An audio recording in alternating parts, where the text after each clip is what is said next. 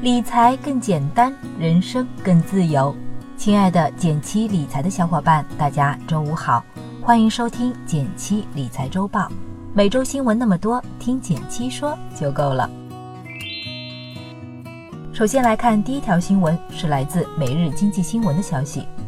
更多外资入场，两千五百亿元活水有望注入 A 股。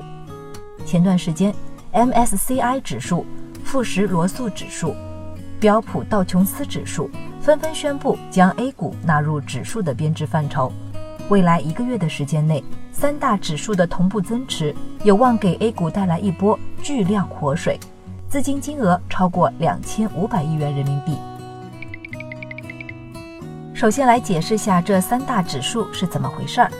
MSCI、富时罗素、标普道琼斯指数公司是国外最大的三家指数编制公司。他们编制出来的指数被很多国外投资机构参考和采用。如今，他们把不少 A 股公司也纳入了指数的编制范畴，这就意味着追踪、参考他们指数进行投资的国外机构们也会把资金投入到相应的 A 股股票中去。这对我们 A 股来说是个利好消息，会带来更多的新鲜血液，让市场更活跃。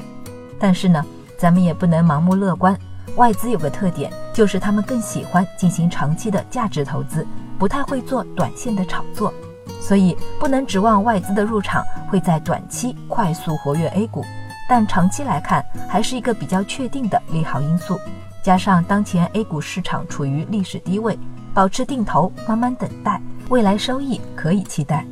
更多的外资相关知识，大家可以阅读这篇文章，一个比较确定的赚钱机会。第二条新闻来自《二十一世纪经济报道》，国家队二季度持仓曝光，十大重仓股市值近三千亿。随着 A 股上市公司中报的集中披露，国家队最新的持仓也开始明晰，总体仍然偏爱金融行业，其中中国平安持仓市值最高，达一千两百八十七点八七亿元。但新进和加仓个股最喜欢的则是计算机、通信和其他电子设备制造业行业。国家队这个称呼可能很多人都不太理解，先来解释下它是什么。通常来说，人们会把社保基金、证金公司、汇金投资等具有国资背景的投资机构统称为国家队。从最新的半年报来看，国家队仍然偏爱金融行业。前十大持仓分别是中国平安、中信证券、招商银行、浦发银行、中国人寿、贵州茅台、中国神华、平安银行、海螺水泥、保利地产。金融行业有个特点，它和国家经济发展有关。中国作为一个发展中国家，金融行业长期上还是比较稳定的。另外，国家队在二季度也加仓了不少计算机、通信行业的公司。这两个行业作为以高科技为主的朝阳行业，未来行业成长性值得期待。但由于这些行业不少研究和产品都属于早期阶段，市场也比较新，投资风险也比较大。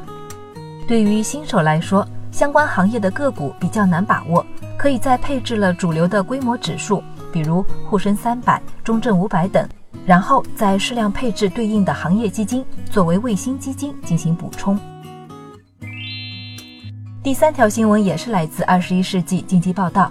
，Costco 上海开业，凌晨两点排队，茅台、香奈儿全部秒光。八月二十七日，线上的社交媒体被一家叫做 Costco（ 中文名叫开市客）的超市刷屏了，线下则是由上海人民买买买的热情瘫痪了这家超市周边的交通系统，成功让这家美国零售巨头在开业第一天就被暂停营业。Costco 这家公司最近是刷屏了，上到各种奢侈品，下到生鲜食品，开业第一天全部都被一扫而空。Costco 的东西为什么会这么便宜呢？这和它独特的盈利模式——收会员费有关。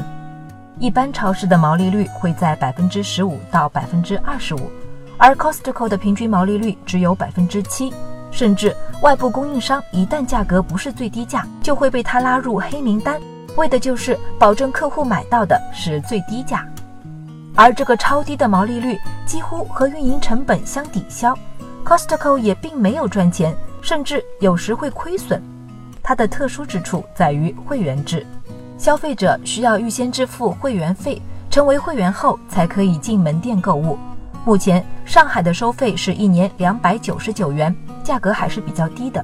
公司的模式也很清晰，用高性价比的商品吸引用户，而会员费才是它真正的盈利点。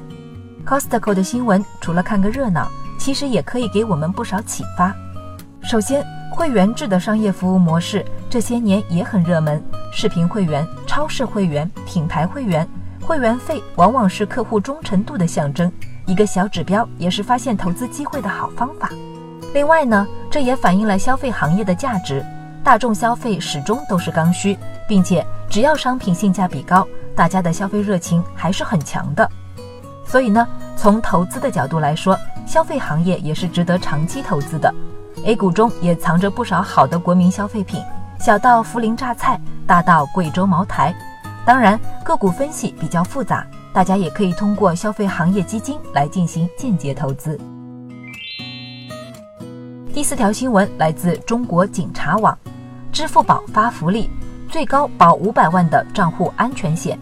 八月二十八日，支付宝宣布账户安全保障体系全面升级。每位用户均可一键免费领取账户安全险，最高可保五百万。这也是全球首个针对一级用户免费的账户安全保险。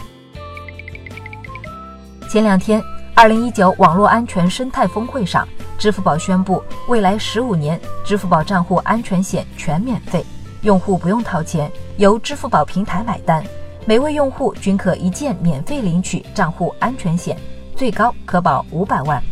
我看了下具体的规则，分为两种情况：此前未投保的用户可以获得一百万保额，已付费投保的则可提额至五百万。而不管是哪种情况，都是一年保期，免费续保。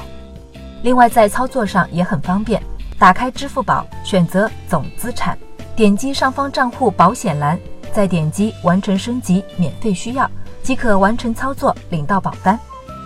在领取了之后。如果支付宝账户被盗而发生金钱损失，不管是由于手机丢失还是密码泄露，都能全额进行赔付。